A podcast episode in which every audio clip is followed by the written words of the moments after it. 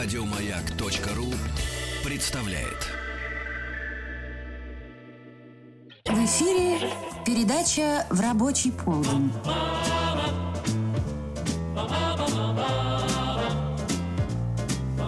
В рабочий полдень.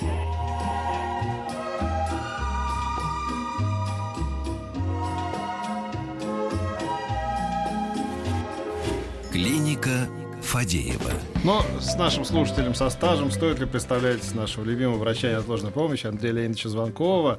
Для тех, кто только что подключился к нашей программе, сообщаем, что это не просто врач, терапевт с многолетним стажем работы, но также автор бестселлеров «Анализы. Как самостоятельно понимать результаты исследований», «Пока едет скорая» и рассказы, которые могут спасти вашу жизнь. Я уж не говорю о ворожеях.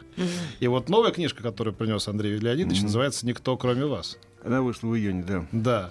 Вот Ну, продолж- Продолжение «Пока едет скорая». Да, пока едет скорая, да. И я знаю, что в планах у вас э, произведение с жизнеутверждающим названием, как оно «Не называется? время Не умирать». время умирать. Не, на самом деле мы поговорили вот о предстоящей книге, она выйдет в августе, и э, меня прям заинтересовала эта история. Вы моделируете в предстоящей книге с эпидемией, с эпидемией чумы.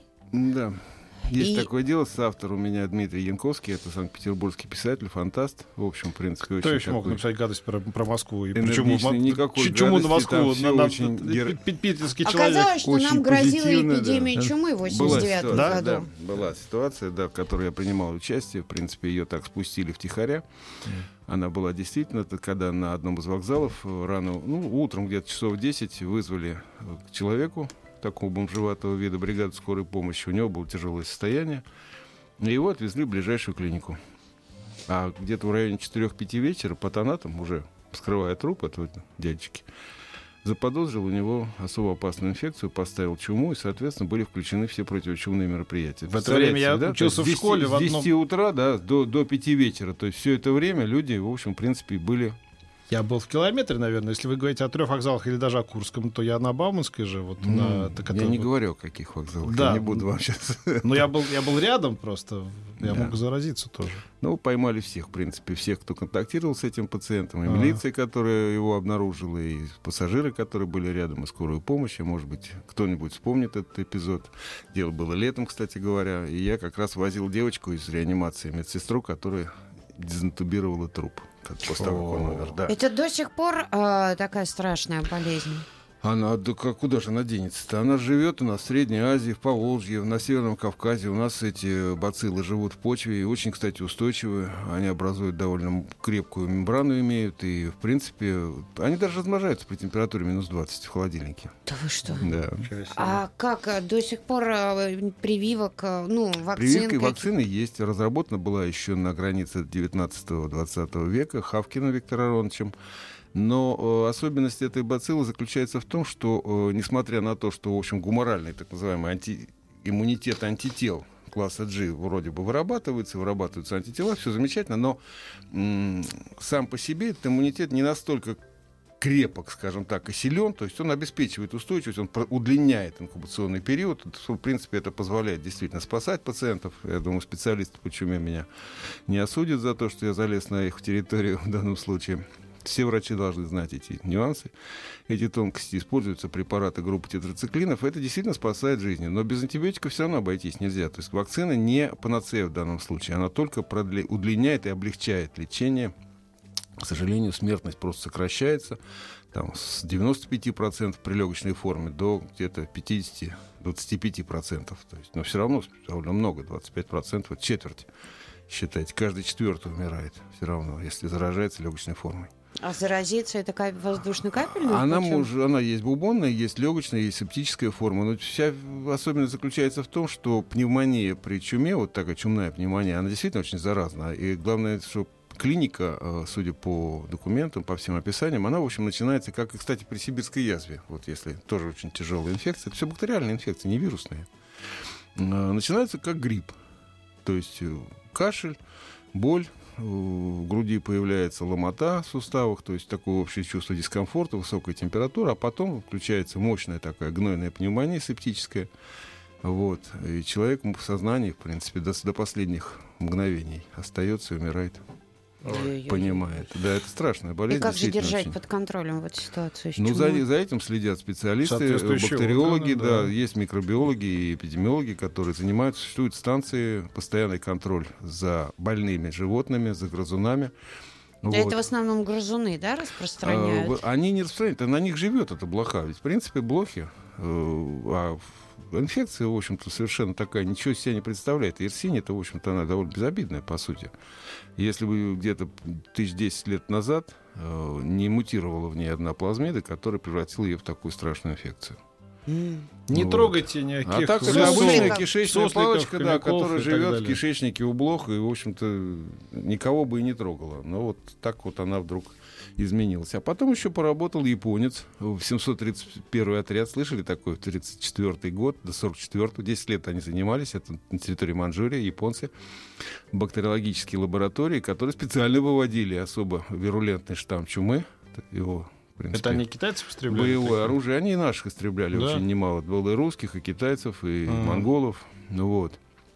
Они планировали напасть на Россию, на Советский Союз в то время. А даже был какой-то фильм, по-моему, про эти Да, лаборатории. Даже да, да. несколько фильмов. А японский полковник, этот Исии, он в Америку потом смылся и вроде там неплохо работал. Они его приютили у себя. Да. А Вот. поддается Он создавал фарфоровые бомбы, кстати говоря. А поддается лечению, если мы говорим о чуме? Ну да. Ну, тетрациклин, в принципе, обычный банальный вибромицин, доксициклин, препараты этого класса, они, в общем, убивают. Но только надо начинать лечить еще на момент инкубационного периода. То есть, когда начинается разгар клиники, уже, честно говоря, шансов маловато. Ну, но все равно надо заниматься. Да, Ой-ой-ой. Сокол Крушкин вспомнил. Через Гоби Хинган, да, я тоже помню, Мгм, да, да, этот фильм да. «Через Гоби» назывался он. Так, ну давайте вот от этих все-таки, хоть и ужасных, но по счастью, редких таких болезней перейдем к тому, что вас тревожит э, на сегодняшний момент. Поскольку Андрей Леонидович, он, он здесь, он в Москве, он, он всегда готов прийти на Да, помощь. Сейчас и- безработный, Да. поэтому вс- всегда готов. Да, так что вдруг вот вы э, вспоминаете какие-нибудь случаи, какие у вас с вами были, когда вот вам уже хочется вызвать скорую помощь, а, а можно и без нее обойтись какими-нибудь домашними средствами, или, может быть, нет повода вызывать ее Ну, неотложную или скорую. Да. А, Вот, кстати говоря, сейчас я думаю, что эм, с учетом того, что пробки в Москве серьезные, как бы, да, Мгм. нужно, э, может быть, лишний раз взвесить, нужно ли вызывать специалистов, да, которые нужны другим людям. Просто по первому прыщику. А вот, Ну, может быть, обойтись какими-то своими средствами. Вот я вывел такой очень интересный коэффициент, называется коэффициент потребителя или коэффициент беспомощности. Знаете, вот максимальный коэффициент, что он из себя представляет? Нет? Нет, нет. А это когда вы вызываете электрика, чтобы вкрутить лампочку. Ну да. да. Или, скажем, пожарного, чтобы зажечь на кухне газ. Ну, Да. то есть абсолютно, да, то есть вот все. Я боюсь, пусть это сделает специалист. Да. Вот э, примерно то же самое в медицине происходит. То есть есть определенные вот границы, да, когда еще вы можете сделать сами, и вот вы должны это делать сами, потому что, ну, Как- есть- какой есть- по Москве процент, вот по вашему опыту, Э, из 100% вызовов, которые люди могли бы и не делать? Ну, примерно половина. вызовов. Половина. Для скорой помощи и неотложки половина ситуаций обращений, когда люди обращаются. Ну, представьте себе, если недавно только мне коллеги пожаловались, что они выезжали на панориций, то есть воспаление ногтевой пластинки пальца, когда, в принципе, можно было сходить в поликлинику самому. Нет, вызвали скорую. А. И эта скорая могла не доехать до какого-нибудь э, Ну, она могла, нуждающегося она пациента. могла нуждаться на ДТП, например, Да. где-нибудь, или в тот же, вот он горел недавно, этот Рио, да, то есть машины Да. туда отправляли, там вертолеты и прочее. То есть действительно есть ситуации, когда нужна скорая, а есть вещи, которые, в общем-то, ситуации, когда можно обойтись своими силами или сходить в поликлинику. Уши промывать вызывают, пробки серные. А. Я, вот, кстати говоря, в этой книжке вот описал эту историю. Я ездил так однажды. Я оглохла, сказала пациентка. Ну и что, Ну, врач... она не знала, врач- наверное. Да, Ну, что она не знала? Да, она... лет? Что не знала? Ну, кто знает. Итак, WhatsApp, Viber, плюс 7 967 103 5533. У нас сегодня в гостях врач 5533. неотложной помощи Андрей Звонков. Присылайте свои вопросы.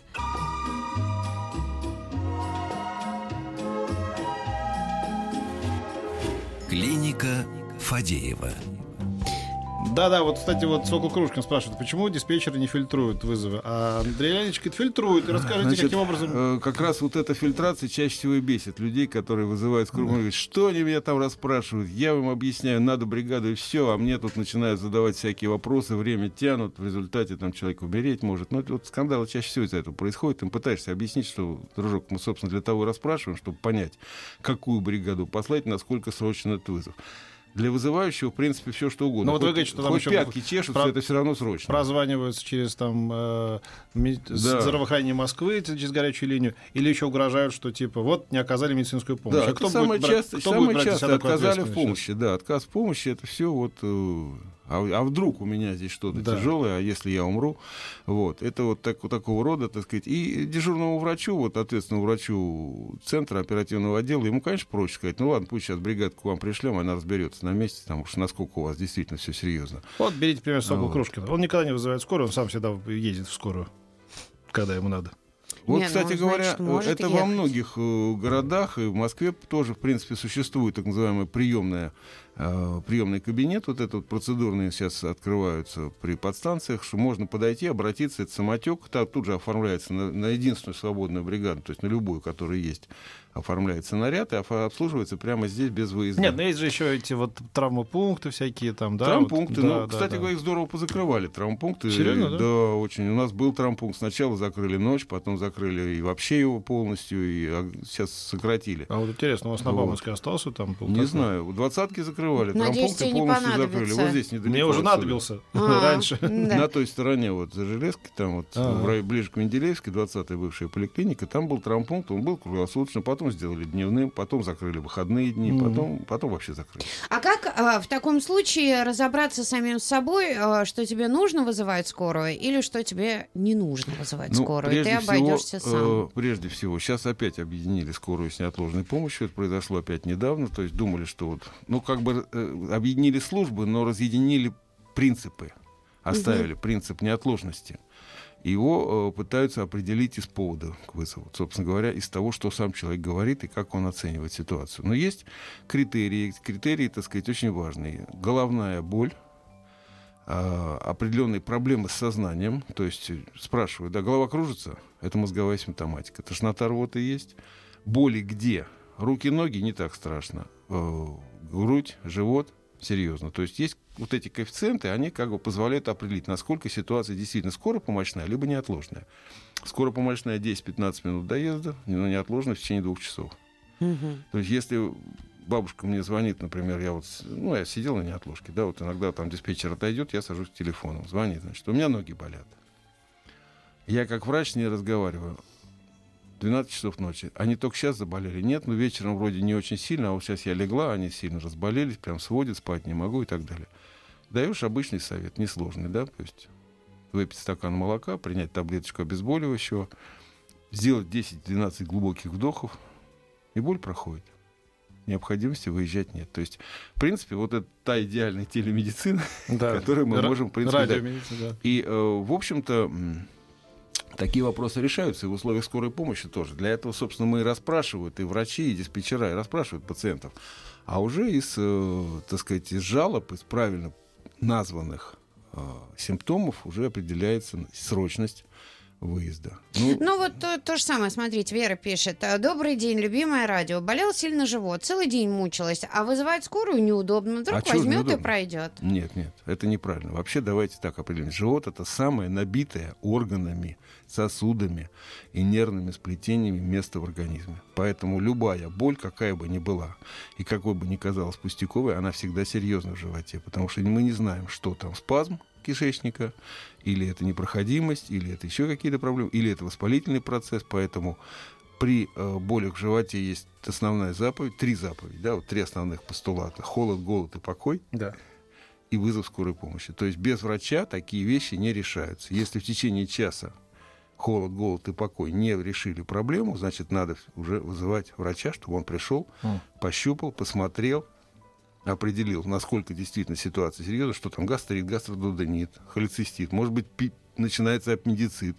Может быть, еще что-то серьезное. И уже сказал, так сказать, надо ехать в больницу или можно обойтись своими средствами. Вот Юлия спрашивает, у знакомого случился анафилактический шок, вызванный Ну. укусом шершня. У парня опухла глотка, он не мог дышать. Мы вызвали скорую, но в сельской местности она ехала очень долго и вообще долго расспрашивала, что Ну, это и вообще зачем. ситуация. Да. И при этом 20 минут ждали и спасали сами. Кое-как я смогла раздвинуть ложкой горло и влить Так. антигистаминное. Парня Молодец. отпустила.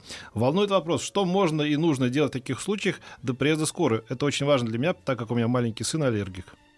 Ну, в общем, она все правильно сделала. Действительно, иногда даже приходится делать трахеотомию, там, коникотомию, точнее. Вот. А И антигистамин в, это что э, такое? В этой книжке я вот описал это. это Да. Антигистамины это препараты антиаллергические, самые популярные. Вот Супрастин, да. Лоротадин, супрастин, там. э, А вот она написала влить. А это... Ну, есть жидкость. Жидкое. Ты коту своему вливал. Вот то, что я тебе Существует в разных говорила. формах. Есть Да, в да, ампулах, да, есть в да. таблетках. Можно таблетку истолочь, развести водой. То есть, в принципе, по-любому. Ну да. Вот эм, пишут нам еще. а, Расскажите про рваные раны, укусы, порезы, когда зашивают, когда нет. Как обработать правильно? Как, эм, когда беспокоиться и вызвать врача, или ехать в травму, или когда само затянется? Вот раз, я знаю, что есть рваные, есть такие... э, Ран вообще много Да, разных. да, да. Рваные, резанные, укушенные, и рубленые бывают. Разможжение существует. м- Много разных ран. Вот. Суть в том, что если это рана свежая, ну, то есть вот только что получена, это травма. Первая помощь – это холод, то есть потому что задача закрыть сосуды, а холод спазмирует сосуды, артерии, и это уменьшается кровотечение в первую очередь. Во вторую, если, так сказать, удалось остановить кровотечение, промыть рану проточной холодной водой, опять же, холодной водой проточной, вот, лучше всего использовать либо колодезную, либо из-под крана. Просто там достаточно чистая вода, не надо думать, что если из-под крана там будет масса бактерий. Нет. Промыли, убрали грязь, если она там есть. И запомните главное, чистыми считаются только одни раны, хирургические. Все остальные раны инфицированные по умолчанию, где бы и как бы они ни были получены. Поэтому если они не получены в операционной, значит они грязные. И значит, их по-любому надо промывать. Для промывания мы готовим, сказать, делаем либо, так сказать, э, холодную проточную воду. Первое, потом мы обрабатываем антисептиком. Для этого подойдет перекись водорода, мироместин, бетадин. Спирт, в конце концов. Спирт нежелателен. Спирт как раз очень сильно дубит и обжигает. Он может вызвать сильную боль и болевой шок. Поэтому спиртом обрабатывается кожа вокруг раны. Мгм. Вот. И перед тем, как ее стягивать, значит, используются так называемые эм, стикеры пла- пластиковые. То есть продаются такие полосочки типа пластыря, только с очень крепким клеем, когда можно стянуть края раны и просто вот заклеить этими полосочками. За счет этой стяжки произойдет. Если рана на голове, то можно использовать волосы собственные. И просто Завязать их? волосы, да, стянуть пучками и между собой либо ниткой, либо между собой их связать. И в таком виде уже прибежать в О, травмпункт, и вам круто. окажут помощь. А вот Гриш нам пишет, в Крыму траванулся раком, и начался отек винки, аптеки уже не работали. Купил бутылку водки и выпил два стакана с солью. Прошло. Хорошо, что вспомнил, что мама говорила, что водка с солью помогает при отравлении. Мы продолжим после новостей, новостей спорта. В рабочий полдень.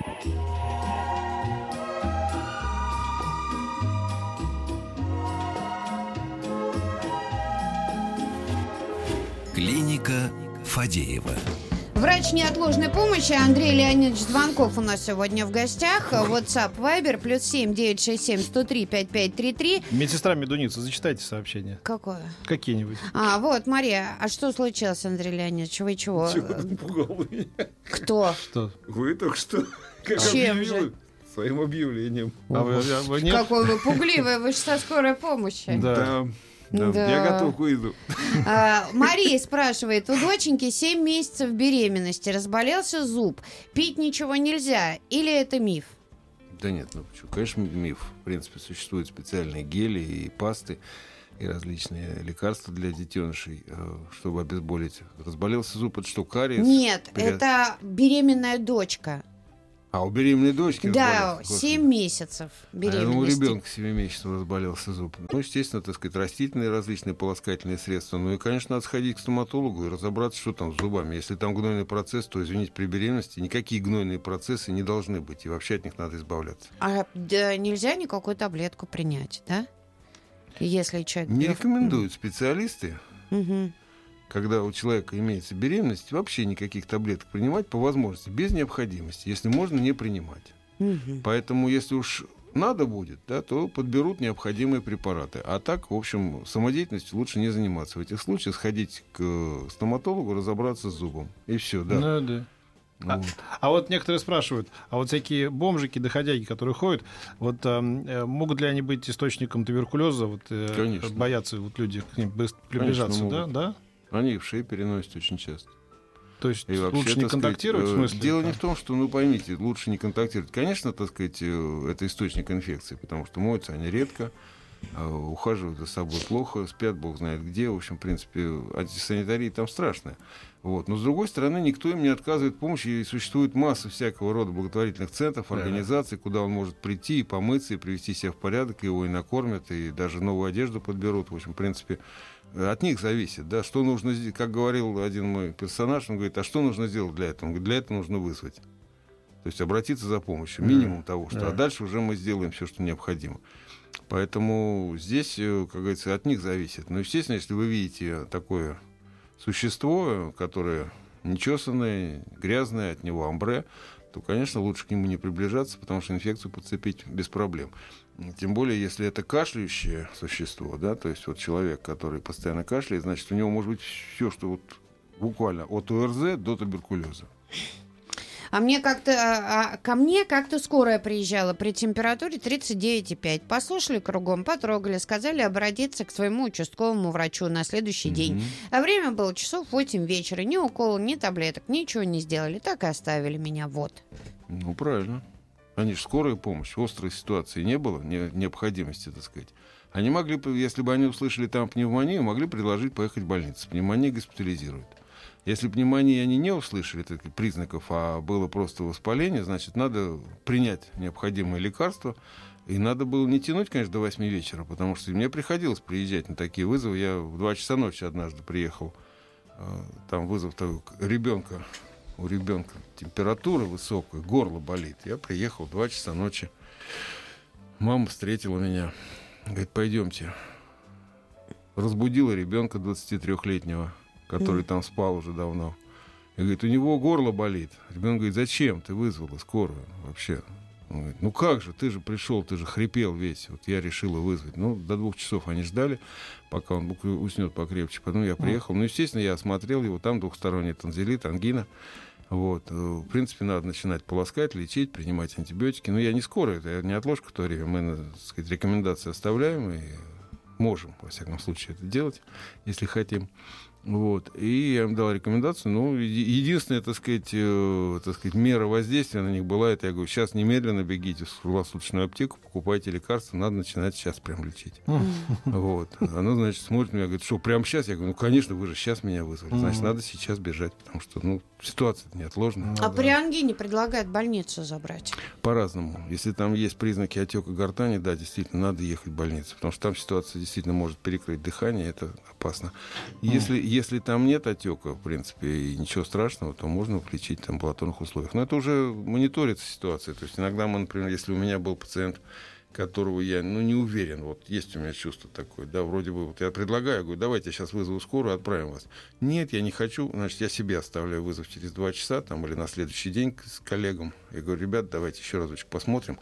Если там есть улучшение, оставим в покое. Если там ухудшение, значит, отправляем в больницу. Ну, Э, Я ну, помню, это от, от нас зависит, я это помню уже от людей. лучший совет, когда кто-то написал, вот, значит, э, я как-то оказался в компании подозрительных девиц, и они там, значит, мне вместе с спиртным, как я потом понял, там подлили клофелина. Могли, Типа, да. да. Вот когда тебе подлили клофелин, что, э, что тебе, что надо делать?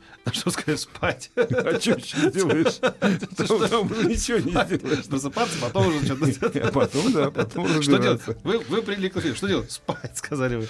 Да. Здравствуйте, брат. Острием топора попал по пальцу. Прошло два месяца. Рана зажила. Эм, Ну, палец-то цел. Сейчас, сейчас, сейчас, подождите. Э, Рана зажила, остался шрам, но на этом месте осталась твердая шишка, которая болит Да. при нажатии. Подскажите, что это может Там быть? рубец, скорее всего, там э, соединительно-тканный рубец образовался, который потихонечку рассосется. Но надо заниматься им, в принципе. Вот. Потому что если повреждена кость, то, скорее всего, это поднадкосничная гематома, которая осмуковалась, а, заполнилась соединительной тканью, и теперь Конечно, она будет болеть, потому что не должно быть в норме там ничего такого. Вот. Надо посмотреть, сделать кисть на рентгене, определить, что там, может быть, какая-то остеома образовалась, такая Да. доброкачественная костная нарост. Вот. Может быть, даже потребуется операцию сделать. Ну, по-любому надо смотреть, потому что вот так вот по радио я вам вряд ли что скажу. Если есть боль, значит, надо разбираться с этой болью. Не исключен какой-то очаг хронической инфекции, там, скажем, сидит вот какая-нибудь зараза, типа стрептокока. Наружу не выходит, но болит. Вызвала скорую, человек задыхался. Прошло два часа, никто не приехал. Звоню снова. В ответ та же диспетчер на меня накинулась. Якобы они приезжали и звонили, а мы не открывали и трубку не взяли. Но мы смотрели в окно, и никто к дому не подъехал. И звонка тоже не было. Получается, они не выехали на вызов? Нет. Как быть в такой ситуации? Скорее всего, они приехали на другую квартиру по другому адресу. То есть была какая-то допущена ошибка в адресе. У меня такая ситуация бывала, когда я тоже приезжал на вызов, ломился в дверь, все говорили, мы не вызывали, вообще мы тут ни при чем. Я отзваниваюсь, выясняю, вроде бы все, все сходится по адресу, но потом выяснилось, что во время вызова перепутали там или номер дома, или буквально две буквы в названии улицы, и все там Дубнинская, Дубининская, они в разных концах Москвы. И, пожалуйста, вот вам ситуация, да, то есть бригада выехала, а с другой стороны, а куда выехала? Туда, куда сказали. Вот. А как сказали? А вот сказали неправильно. Поэтому, естественно, так сказать, надо уточнить. Такие вещи просто чаще всего просто перезваниваются и уточняются. То есть либо бригадой, бригада начинает выяснять. Вы знаете, там же еще всегда берется телефон. Поэтому всегда можно позвонить по телефону. И, например, так, если мы выезжаем на вызов, и у нас какие-то непонятки, я прямо звоню на квартиру, то есть я спрашиваю, я говорю, давайте уточним адрес. Мне начинают называть адрес, я вижу, что мне диспетчер неправильно написал в карте улицу. Вот. Где, на каком этапе была ошибка допущена, сложно сказать. Или на, на этапе, так сказать, приема вызова еще, или на этапе передачи, или при введении в компьютер пальцы перепутались. А Такое вот бывает. Роман пишет из Москвы. В 90-е, когда работал фельдшером, приехал на вызов, а там наркоманы. Чуть Ну, живой ну, ушел. да. Главное, чемодан. Это проблема, действительно. И, сейчас она су- существует, и тогда она была, в принципе, всегда. У нас в бригаде всегда есть одна ампулка налоксона на случай передоза героина. Вот. Э, В бригаде это в комплекте используется обязательно. Возникают синяки на ногах от любого, даже небольшого удара. Остаются э, навсегда и не проходят. Что делать, Оля Ну, Надо спрашивает. разбираться, надо посмотреть свертывающую систему крови, надо выяснить уровень концентрации ионизированного кальция в крови. Может быть проблема с ломкостью, повышенной ломкостью сосудов. То есть причин для вот этой э, тромбоцитопении, как ее называют, или э, повышенных, вот, сказать, э, травматизме таком и появления синяков, их несколько. Поэтому, может быть, это генетическое заболевание, то есть есть болезнь Шелленгеноха, есть болезнь Верльгофа. Это все заболевания генетического плана. Есть э, вызванные ситуации, например, слишком мало кальция, человек просто употребляет, у него недостаток кальция постоянно присутствует из-за этого. Вот. Есть сопутствующие симптомы, которые помогут врачу разобраться в этих причинах. Но самый информативный будет анализ на свертывающую систему. Посмотреть, что происходит. Может быть, тромбоцитов не хватает. Причин много. Мгм. Ах, э, Да. Слушаю вашу передачу, вернулась вера в медицину. Есть таланты, Саша из Чебоксаров. А, да, у нас сегодня в гостях Андрей Леонидович Звонков, врач неотложной помощи. Если у вас есть вопросы, WhatsApp, Viber, плюс 7 мои 9 книжки. 6 7 103 5533, да, еще автор книг, мы уже о многих рассказали сегодня.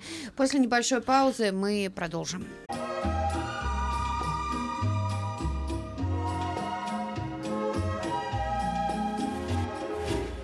Клиника Фадеева. Андрей Звонков у нас сегодня в гостях, врач э, неотложной помощи. Вы присылаете свои вопросы. Подскажите, когда нельзя отказаться от госпитализации? Или врачи скорой просто рекомендуют, а решает пациент? Спрашивает Светлана. Ну, во-первых, э, декларация прав человека, да, она очень как бы защищает права человека. Если вы э, хотите себя ощущать дураком, пожалуйста, ощущайте. Никто вам этого не запретит. Если вы считаете, что вы умнее врача и считаете, что вам нет необходимости госпитализироваться, хотя вам предлагают госпитализацию, это ваше право, то есть э, никто вас заставить принудительно не может. Но, с другой стороны, врач обязан вам все полностью рассказать и объяснить всю опасность вашего решения в данном случае. Вот. Э, Это то, что он должен сделать. И, конечно, в принципе, мы объясняем всегда вот в таких ситуациях, насколько угрожающе действительно с- Это во-первых. Во-вторых, во многих странах мира все вообще ориентировано на то, чтобы на дому не лечить, не обследовать и ничего не объяснять. А, там э, берут, если вы вызвали, значит, у вас ситуация достаточно серьезная, вы не можете сами добраться до больницы, вся помощь вам будет оказана там, и диагностическая, и лечебная, и реанимационная, и какая угодно. Задача только довести. Вот вас привезли, от, о вас отрапортовали, так сказать, при сдаче, что привезли такого-то, такого-то с тем-то и тем-то. Дальше вы уже либо попадаете в очередь, либо, так сказать, с вами сразу начинают заниматься. Ну, как получится, в зависимости от количества людей и свободных рук. Вот. А, то же самое, в принципе, сейчас готовится и у нас. То есть у нас как бы сейчас эта вся ориентация идет на то, чтобы меньше заниматься на дому, решать ваши проблемы, ваши вопросы, и, и э, решать это в больнице. Потому что там больше, там аппаратура, там люди, там специалисты, там, э, так сказать, есть возможность при необходимости отправить домой, без необходимости, при необходимости оставить у себя, предложат остаться, во всяком случае. Поэтому э, отказываться от больницы, вот, ориентируясь на свои собственные суждения, либо э, на мнение фельдшера, который приезжает, неправильно. Если он говорит, по стандарту я обязан вам предложить госпитализацию, он это делает, отказываться от госпитализации в данном случае будет глупостью. Угу. Добрый день. У дочери 10 лет раз в неделю идет носом кровь. Что можно сделать и нужно ли? Спасибо, Дмитрий. Ну, во-первых, э, сколько лет дочери надо посмотреть, если это молодой ребенок. 10. А, 10 лет, пардон, прослушал вот, то, естественно, так сказать, надо разобраться. То, вероятнее всего, что это вся та же ситуация с кальцием. Ребенок растет, идет активное закачивание кальция в кости, поэтому в крови его не хватает, соответственно, свертывающая система немножко запаздывает. Но в данном случае носовое кровотечение не настолько опасно и страшно. Вот. Э, достаточно холодом снять, снимать, вынимать его. Можно использовать гемостатическую губку, различные мази. Э, кровоостанавливающие, можно марлевую салфетку. Ни в коем случае только вату не заталкивать в нос. Потому что вообще сейчас от ваты отказываются. Ее невозможно вычистить из раны mm. и убрать. Поэтому она приклеивается, прилипает. И вообще надо пользоваться исключительно марлевыми тампонами. Значит, в полевых условиях отлично подходит женский гигиенический тампон. Просто идеально. Смотрится просто вот ну, Не, ну, девочка... Две ниточки из носа торчат, это просто очень красиво. Ну, девочки, вряд ли в походных условиях. Ну, ну, мало ли. Кровь может идти когда угодно и где угодно. Угу. Вот. Да. Спасибо большое. Спасибо. Андрей Звонков был у нас в гостях. Еще больше подкастов на радиомаяк.ру